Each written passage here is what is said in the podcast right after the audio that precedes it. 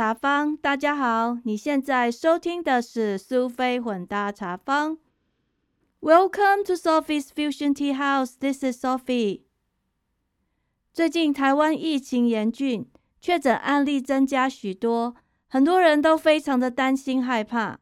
这一集是由 Podcaster 发起的海外串联活动，希望借由在海外生活的人，他们曾经经历了严峻的疫情考验，来跟大家分享不同地区的生活经验，以及当地政府的一些防疫措施。所以今天我就来跟大家分享我在美国的一些生活经验。是啦，没有错，美国的防疫措施真的很混乱。老实讲，也挺烂的。但是，我认为从别人的错误的教训汲取经验，其实也是蛮好的警惕。希望今天的内容能提供台湾的朋友们一些参考，或者是你有一些住在台湾的亲友，你也可以分享给他们听。嗯，我将与你们讨论食衣住行的分类，同时要特别跟大家谈到教育的部分。与你们聊聊我的经验，也希望所有的台湾人都平安健康，挺住，一起度过难关。台湾加油！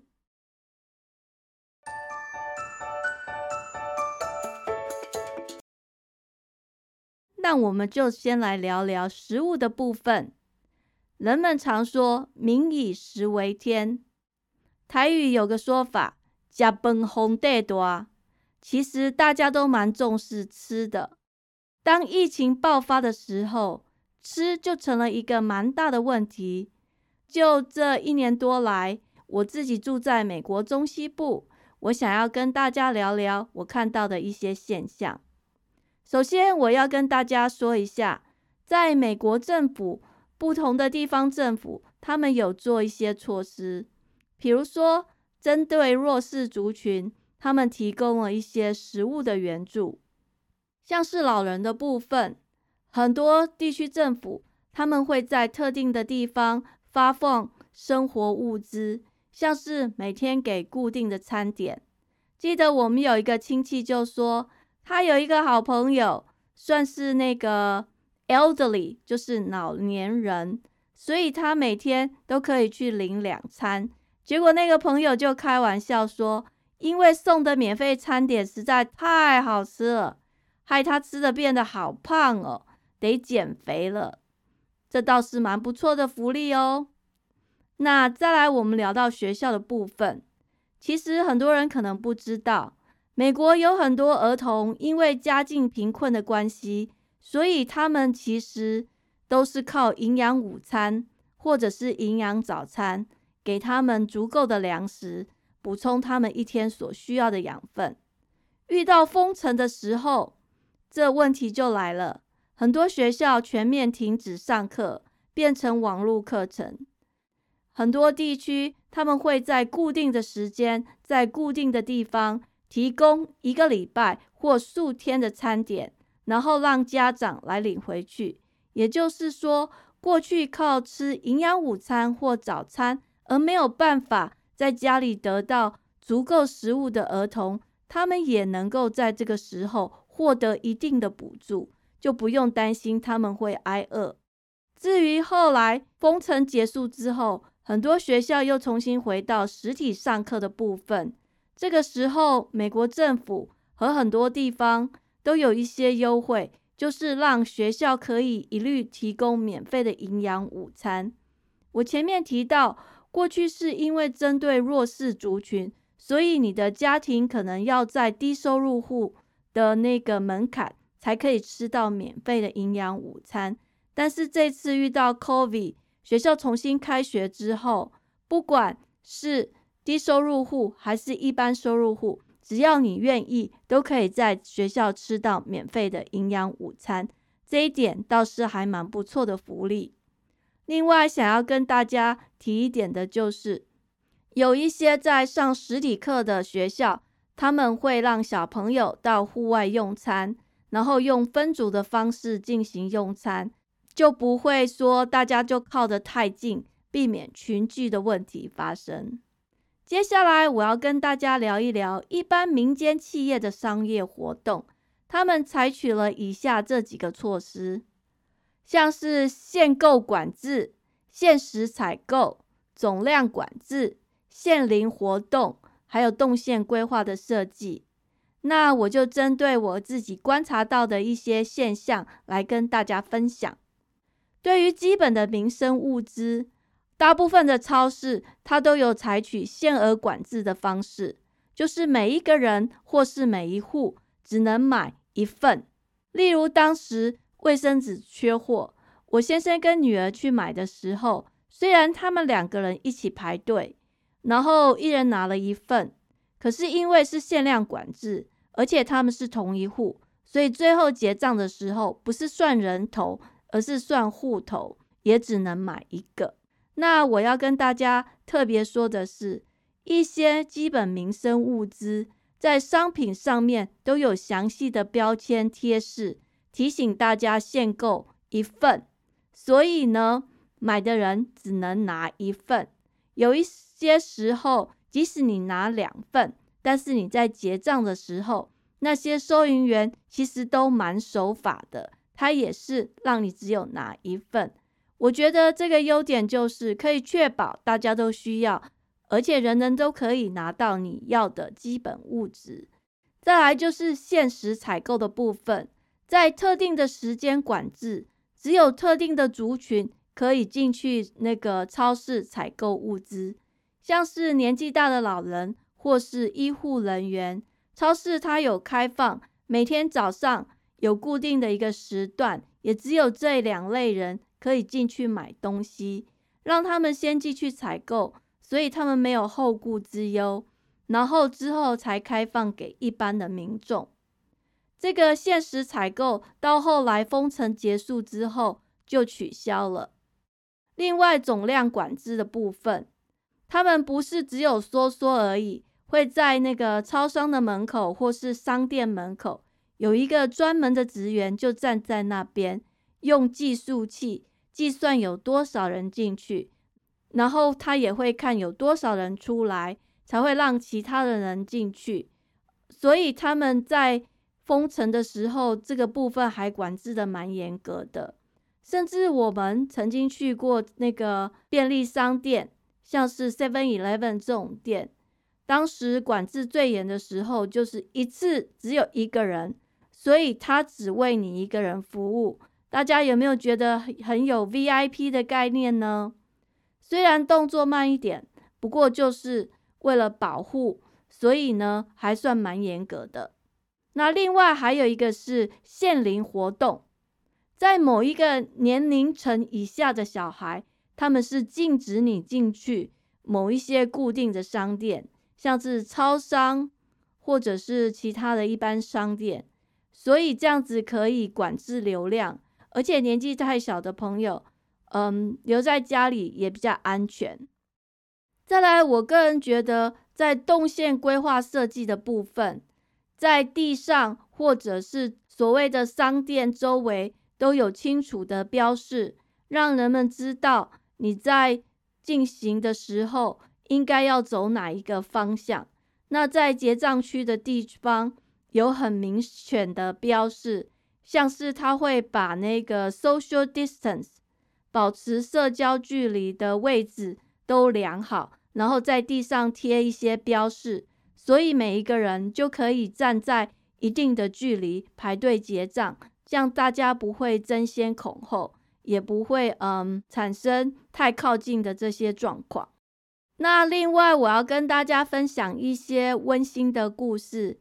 像有一些老人因为不方便出门，所以有一些人他们就利用社群软体的方式，在网络上串联，然后到不同的地方帮助一些老人购买民生用品。这些是蛮自动自发的。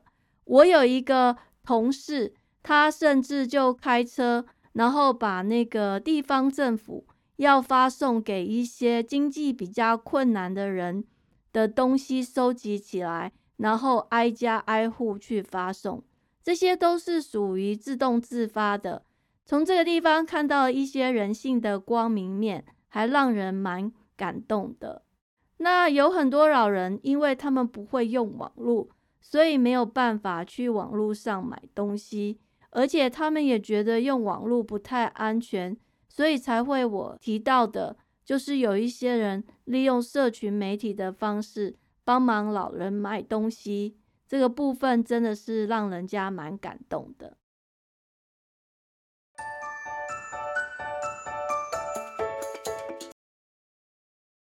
接下来我就要聊一下一跟住还有行的部分。这个部分我的经验比较没有那么多，所以我只是简单分享一下。在衣服的部分，一般的民间慈善团体像 Goodwill，他们其实都有定期接受捐赠物资或资源回收。但是在疫情比较严峻的时候，他们也有。贴出来哪些东西是比较需要的？如果大家有的话，呃，可以特别捐赠。还有哪一些东西因为人力的关系暂时无法处理，就提醒大家可能先暂停一下。另外，他们本来都是让人们把东西拿到里面去捐，后来就在门口放了很多那个捐赠的的箱子，让大家直接投入就好。这样就可以避免人与人之间的连接与接触。还有很多实体商店在那个时候都陆陆续续关门了，造成了一股那个关门大拍卖的风潮。很多人趁到机会捡了不少便宜。至于关门的商店，呃，我自己遇到的经验是，觉得他们也蛮 nice 的。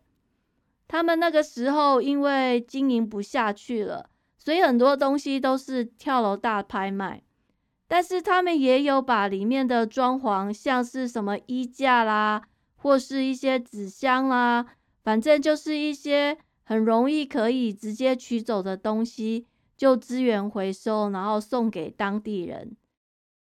那讲到住的部分，房贷的利率降低很多，买房的市场非常的蓬勃。所以那个购物的方式就跟以前不太一样。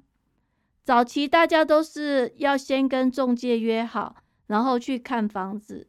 后来就推出了那个线上虚拟购物，只有中介一个人到屋子里面去，然后就拿着手机或者是平板，然后引导那个买主在那个网络上用视讯的方式参观房子。可能有人会觉得很奇怪，这样子真的有人买吗？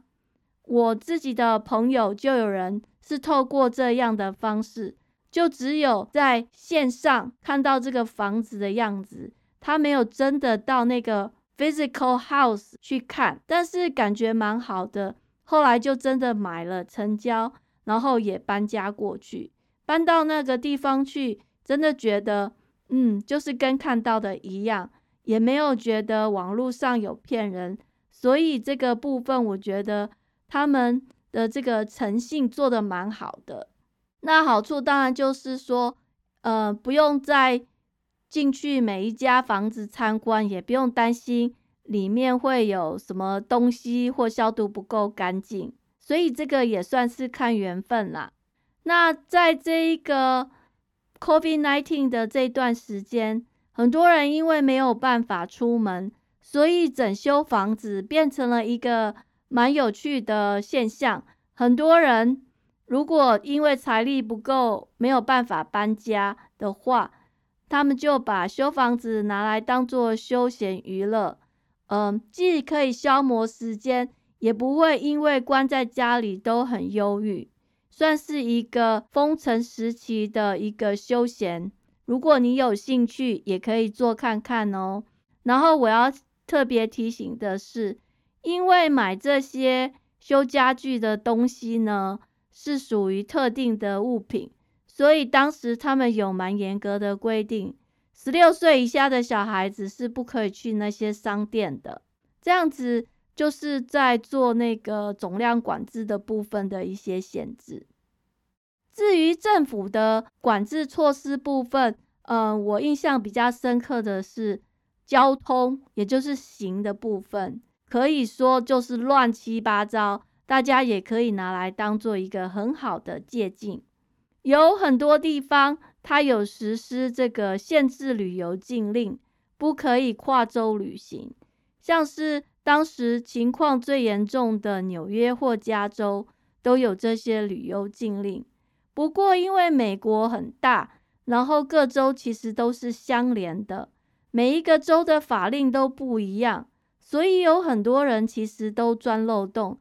而且，这个旅游禁令在不同的地方。它的管制其实也没有很严格，所以在实行上有很多问题。嗯，我举一个例子好了，当时有一些 local airport，就是地方机场有管制，你从某些地方来到这个机场的话，你必须要隔离至少一天。所以我记得我听到一个朋友讲，他们公司必须要送货到别州。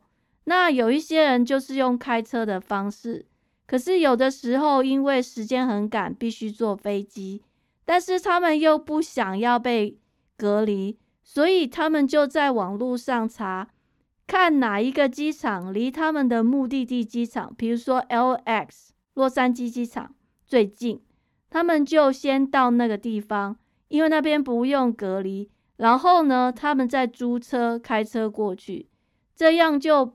逃避掉了隔离的省时间的问题，所以这样的管制其实有管制跟没管制也差不多。会逃漏洞的人还是逃得很严重，所以他们的这个防疫措施在这个部分其实是蛮糟糕的。另外，在高速公路的管制部分，我刚才提到有一些州他们有跨州禁令，但是朝令夕改，然后呢？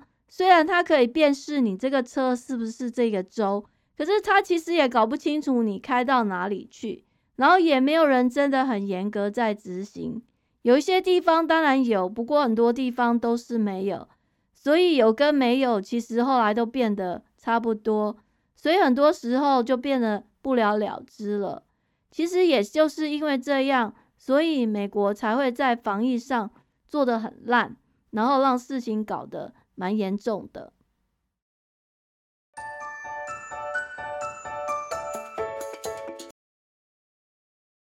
接下来我要跟大家聊一聊教育的部分。这个部分我就蛮有心得的，因为我们家有一个在大专院校工作的人，然后还有小孩要上课，所以对这个部分知道的倒是蛮详细的。在二零二零年三月开始封城的时候，那个时候刚好遇到美国的 Spring Break，很多学校在放春假，所以呢，他们很多学校就当机立断，瞬间封城。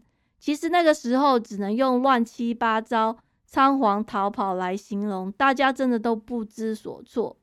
以国高中小学来说。小朋友就被要求待在家里上网课，但是美国的小学小孩其实都是把课本放在学校的柜子 （locker）。那个时候呢，仓皇之间，有一些人很多东西根本都没有带回家。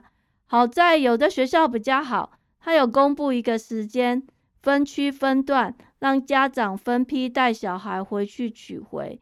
也有的人根本就没有拿到。后来一直等到五月底或是六月学期末的时候，再回去一次把你的东西拿回来。讲到网络课程，其实这个也是蛮大的问题。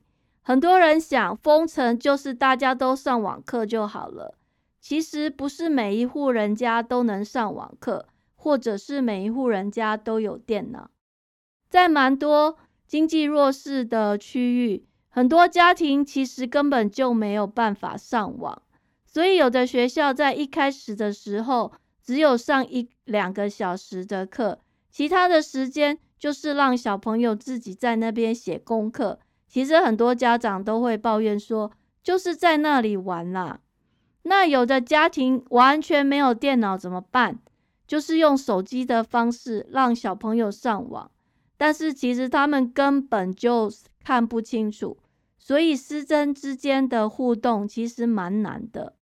所以最早期的这个网络课程的部分，老师在教材的准备上的时间其实非常的不够。总而言之，就是乱成一团。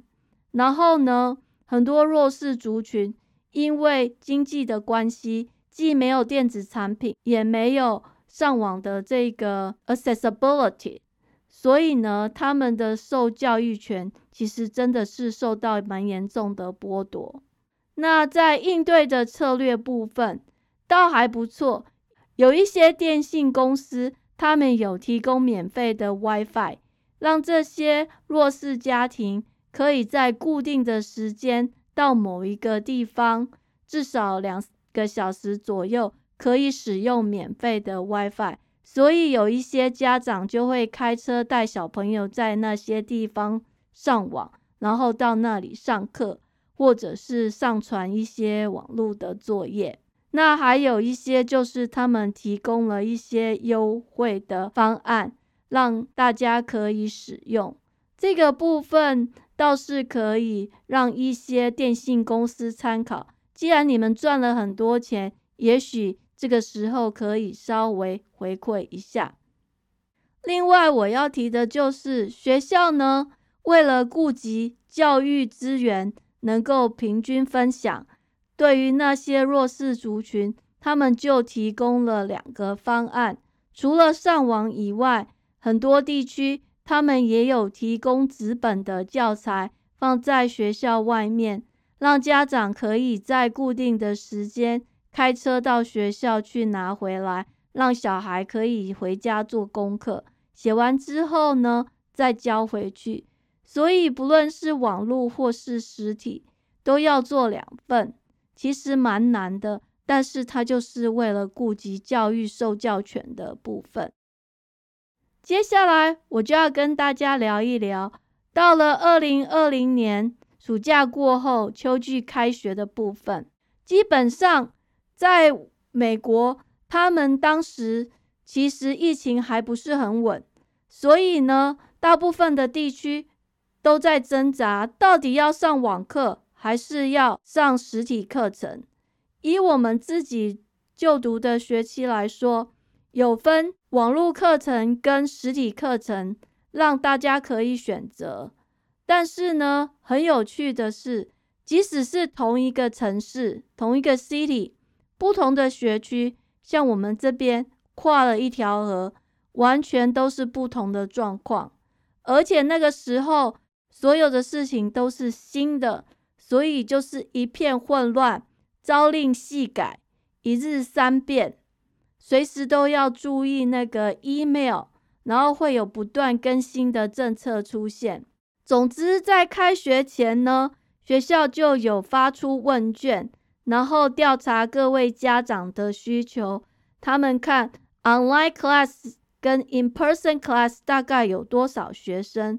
然后来规划教师的人力资源分配，但是我要在这里跟大家提醒一点：当时我们填写了这些问卷之后呢，我们是不能中途变更。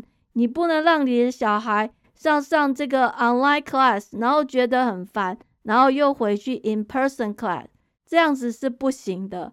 不过在早期那些上实体课程的人，他们倒是可以。呃，中途变更成 online class 这一点倒是比较不一样的。那开学之前都会要求家长签具切结书，因为他要家长确认他们知道小孩子上课需要接受的一些防疫措施，例如小孩上课必须要量体温，然后要戴口罩，那这些都是要家长签名同意。小孩才可以去上这个 in person class，因为毕竟量体温、身体状况这跟个人隐私有关，所以不是说学校想量就可以量的。讲到实体课程的部分，呃，每一个学校的方式都不同。我们自己这个学区就是，嗯，然后在教室的部分，呃，学生分散上课。不过有的学区。他们是用那个轮流上课的方式，就是比如说一三五 A 群学生去上课，然后二四 B 去上课，反正呢就是想办法让学校上课的人数有一定的总量管制，不会太多人挤在一起。嗯，这个部分倒是蛮麻烦的，但是因为教师资源有限，所以都要花很多心力在这个部分做一些规划。还有呢，国高中的部分，平常都是分科上课，学生都要跑堂。但是为了减少这个感染的风险，所以后来学校就把上课的时间拉长。平常一堂课如果是四十分钟，就把它变得更长。所以这样一天来说，小孩只要上几门课就好，上课的时数是一样的，可是就是科目比较集中，而且也不用带太多课本，要不然其实还蛮辛苦的。那还有就是要求固定座位。再来，我要特别跟大家分享的就是疫情通报的部分。在美国，没有所谓什么那个逐机追踪报道这种问题啦。其实就是因为隐私权，他也不会跟你讲哪一个人确诊之后到了哪里去，大家根本都不知道。那我们的学区是在每一个周末，大概星期五。学校就会发一份统计表，把学区的一个高中、两个国中、五个小学这一段时间所有的确诊案例有几个，隔离有多少人，还有多少人已经返回学校了，都统计给你。那学生跟老师或教职员是分开的，所以你很清楚的知道。上一个礼拜发生了哪一些状况？那至于发生确诊个案的时候，学校会立即通报家长，就是请跟有接触确诊案例的小朋友带回家，那隔离十四天。隔离十四天之后要去检验，确认是阴性之后才可以回来。但是我要特别跟大家提醒的是。我们并不知道哪一些人是确诊案例，这又是涉及到隐私权的问题。不过，我们这个学区会做这个样子，那是因为刚开始第一个礼拜的时候处理的很糟，结果上了新闻，后来就不断的改进。呃，根据我跟一些朋友聊天得到的讯息是，我们做法算是蛮不错的。他们其实有的地方根本就搞不清楚发生什么事。接下来，我想要跟你们聊一聊这个网络课程。网络课程前面已经有提到，不是所有的人都有办法上网，而且很多家长，特别是经济弱势的族群，他们需要工作，所以在二零二一年秋季开学的时候，很多学校在挣扎，到底要不要上这个实体课跟网络课。其实有很多是来自家长的压力，因为家长再也没有办法一直把小孩关在家里，他们需要出去赚钱。那上网络课的部分呢？有一些学区因为教师的人力资源不够，甚至我讲到有一些家庭他们经济也不够好，所以他们在上网络课的时候，通常只有上一个小时左右，有的大概两个小时。然后就放牛吃草，但是又为了确认教学品质，所以有分派很多作业。我记得我有一个朋友，他就提到，他们本来是上网络课，后来他们小孩实在作业太多了，而且他们小孩是属于那一种乖乖牌的学生，都受不了了，所以后来那个第一个 quarter 结束之后，他们就决定放弃网络课程。回到学校去上实体课程了。那资源比较好的学区，他们有的就是像我们这边，还有我知道其他东岸比较好的部分，他们就跟一般上课一样，小孩就是从早上八点多或是八点半起床之后，就坐在电脑前面，然后就跟一般上学一样，跟老师上课互动，然后做他们该做的事情。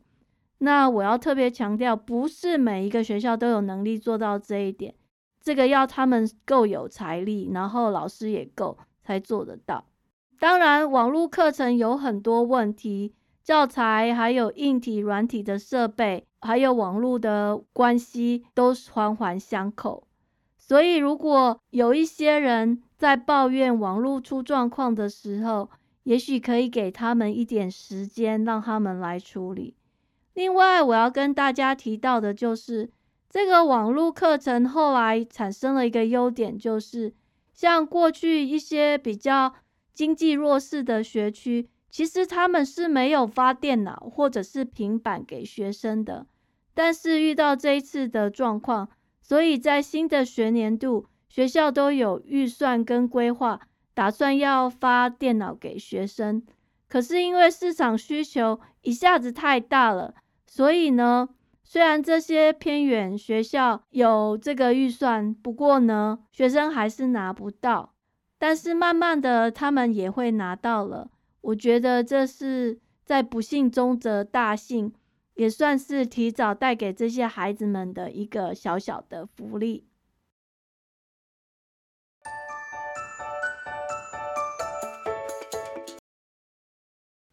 接下来我要跟大家谈一谈大专院校。本来我以为大专院校这个大家都是大人了，应该比较有自制力。结果事实上，在美国遇到的状况是，大专院校反而是嗯这个乱源之一。确诊人数以我们自己住的这个 city 来说，反而比国中小学生来的多。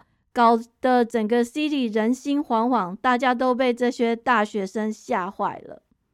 在二零二零年三月封城的时候，遇到 Spring Break，所以当时很多大专院校就干脆让学生直接回家，之后就用网络上课的方式。当时很多学校就是要求所有的住宿生必须立刻搬走，清空宿舍，大家算是仓皇逃跑。不过有一个优点，也是要在这里提醒的：学校他们有把食宿费用全额退给学生，但是这也造成了很多大学，特别是私立学校损失惨重。因为学生不在，可是这些硬体设备都还在，所以他们把钱退回去之后，就少了很多钱。还好呢，联邦政府有做一些补助。要不然，很多学校可能都要倒了。那在二零二零年秋季开学的时候，有一些学校，其实绝大多数的学校都是采取网络课程，也有实体课程的学校，但是他们是规定学生不可以去参加群聚活动，也不可以在校园开 party。结果呢？蛮多大孩子，他们很开心，又可以跟同学见面了，就开 party。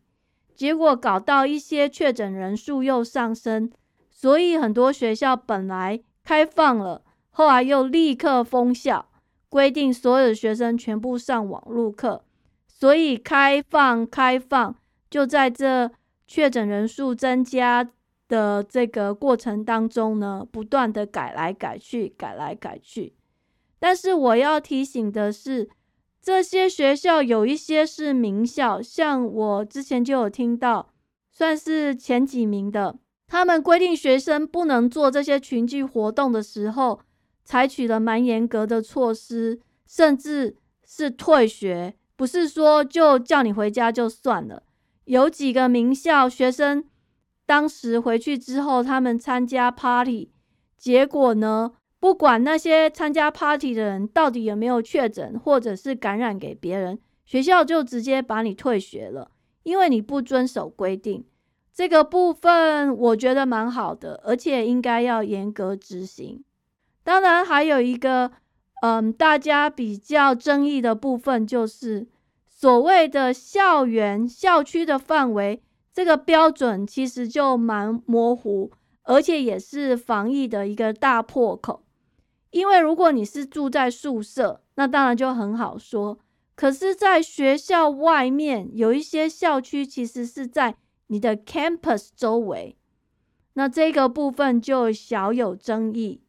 所以，如果将来呃台湾的大专院校要采取封城的措施的时候，可能要稍微注意一下。另外，我要分享的是，私立学校跟公立学校的规定不太一样。私立学校因为他们是私立的，所以他们可以按照自己的要求。像很多私立学校，他们甚至规定在 campus，当时很多人是不戴口罩的，可是私立学校它就有寄出罚则，你在 campus，即使是 open space，都要那个戴口罩。不戴的话，有的甚至一次就是罚一百块美金。那学校看到就抓，不管你是学生还是教职员。这个重罚之下，倒是很多人真的都蛮蛮遵守规定的。那公立的部分就是按照政府的规定，政府因为不同的州，它有不同的州长，甚至它风气不同，所以规定大部分都是乱七八糟啦。嗯。所以，如果将来在不同的地方，县市政府有一些措施的话，大家可能可以稍微拿来当做一个警惕。那目前我在录音的这个时候，这是美国的毕业旺季，很多学校都是采取分批毕业典礼的方式，以避免群聚感染。那毕业舞会或是一些庆祝活动呢？也都是以小型的方式来进行，有些甚至是采取线上的方式。很多人是蛮抱怨的，但是为了控制疫情，大家也只好忍忍。所以在台湾，可能接下来会遇到毕业典礼的状况，大家也可以稍微考虑一下。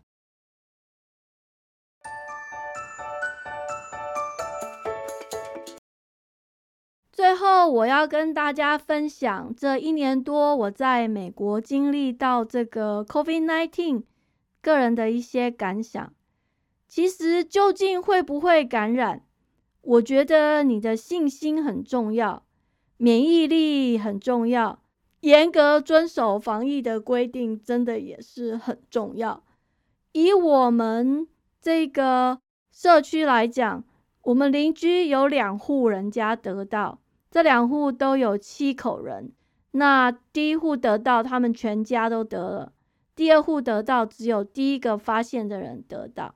我稍微分享一下，那个时候大概是二零二零年的十月中，我听我的小孩跟我说：“哦，邻居有人得到 COVID nineteen 了，因为他们小朋友不用上学，需要全家隔离。”那当时是这一户人家的。家长因为工作的关系得到的结果，他们家有五个小孩，最大的十五岁，最小的三岁。后来全部七个人陆陆续续都得到。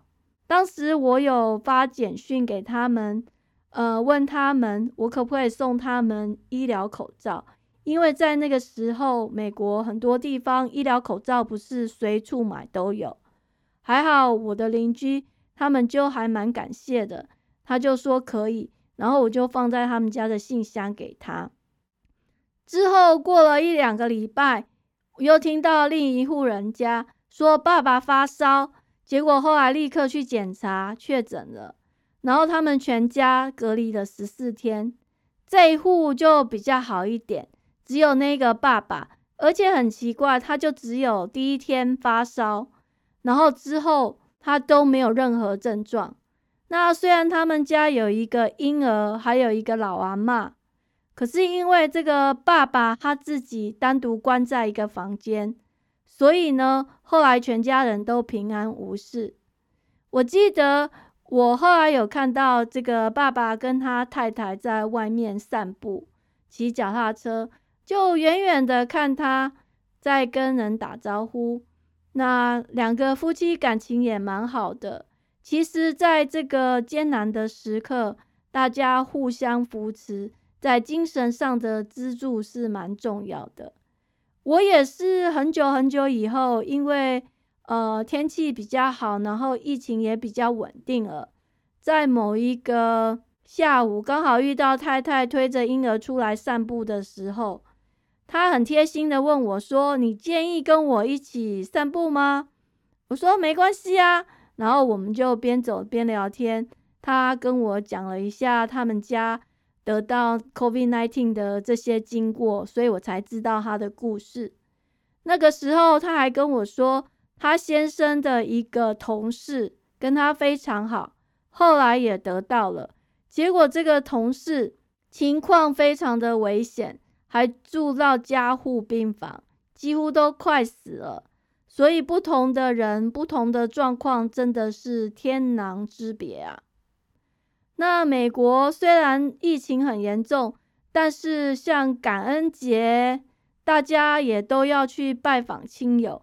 我的这个邻居，他们就跟我说，他们那个时候都有先做检测，确定 OK 了才去，就是跟亲人聚会。其实，在这个群体的社会，我们很难就是离群所居。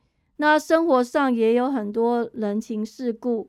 你可能都会有挣扎，像我自己就有经历到，在十月底的时候是那个 Halloween 万圣节，当时我的小孩想跟他的同学去 Trick or Treat，我跟我先生就天人交战，挣扎了很久。一开始我很坚持不要让他去，可是我的小孩他很想去，然后他讲了很多原因跟理由。后来我还是让他去了，然后呢，他跟他几个要好的朋友，他们的家庭也都还蛮重视防疫的，所以到后来倒也没有什么状况。Halloween 之后，接着就是感恩节，然后又是圣诞节。美国那个时候真的是蛮糟的，有好几波大流行。所以这些嗯人情世故也好，群聚你要跟谁在一起，都是大家值得深思熟虑的。利弊得失当然就看你个人了。其实离群所居真的也蛮痛苦的。那我自己的孩子在二零二零年八月上学到现在，他还剩两个礼拜，学校就结束了。他每天都带着阿姨从台湾寄来的医疗口罩上课，他也很认真，勤洗手，然后不摸口鼻，呃，反正该遵守的他都有遵守。呃，很庆幸的是，他只有被要求隔离过一次，就不知道是哪一个同学得到了。接着，越来越多人接受了疫苗，所以呢，目前美国比较。激烈讨论的是，接种了疫苗之后，到底该不该戴口罩？CDC 是说不用戴啦，可是很多人还是觉得不放心，因为真的有人打了疫苗之后还是又得到的。总而言之，COVID-19 的问世带给世人空前的浩劫，也让许多人自动自发，互相帮助一些陌生人。让我看到了人性的一些光辉，还有光明的一面。我哩哩喳喳的跟你分享了一些我们在美国的经验，有好有坏，希望对台湾的这些亲戚朋友们可以提供一些呃思考，还有帮助。你现在听到的是这次的防疫串联，这是旅外的台湾人。